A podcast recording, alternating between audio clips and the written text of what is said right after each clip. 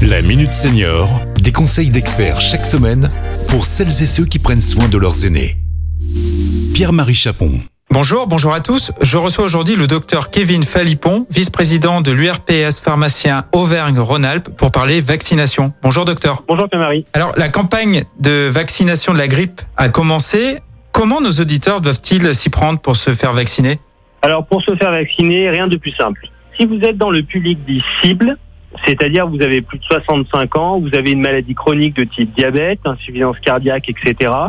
L'assurance maladie vous a envoyé un bon de prise en charge à présenter à votre pharmacien pour la délivrance de votre vaccin depuis le 18 octobre.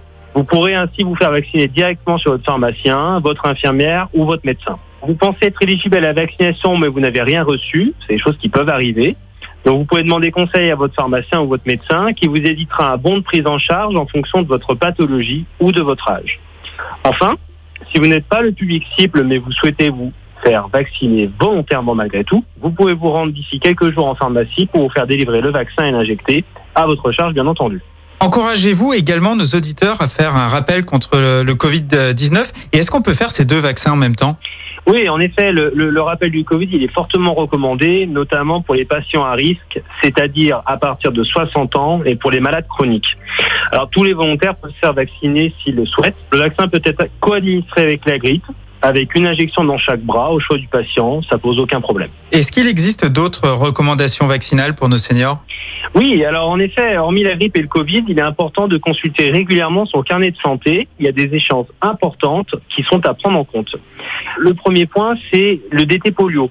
On a tendance quand même à oublier après des doses effectuées dans l'enfance et à l'âge adulte avec des intervalles souvent longs.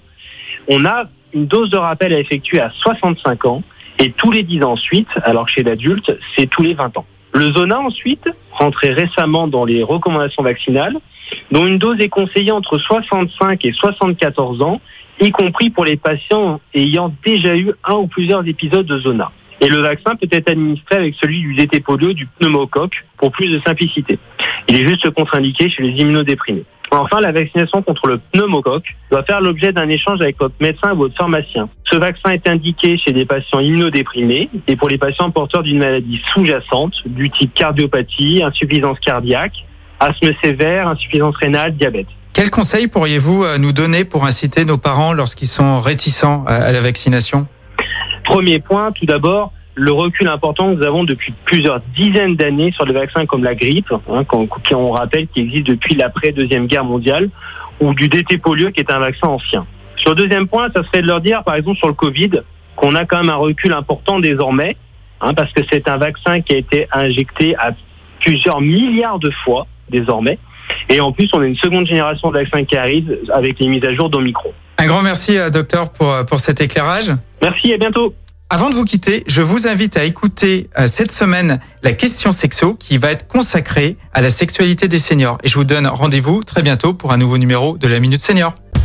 Cet épisode a été rendu possible grâce à la CARSA Tronalp, Caisse d'assurance retraite et de la santé au travail, expert du bien vieillir.